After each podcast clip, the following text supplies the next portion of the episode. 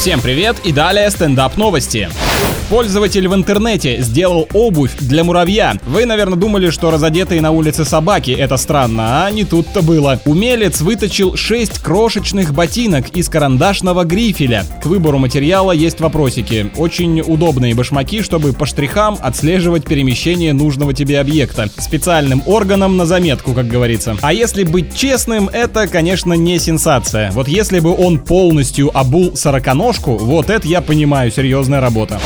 В США изобрели прибор против икоты. Это соломинка специальной формы, через которую трудно протянуть жидкость, и приложенные для этого усилия в 92% случаев избавляют от неприятных дыхательных судорог. Да, им там сложнее с этим недугом, ведь в Америке имя Федот вряд ли распространено, приходится выкручиваться. С вами был Андрей Фролов, больше новостей на energyfm.ru.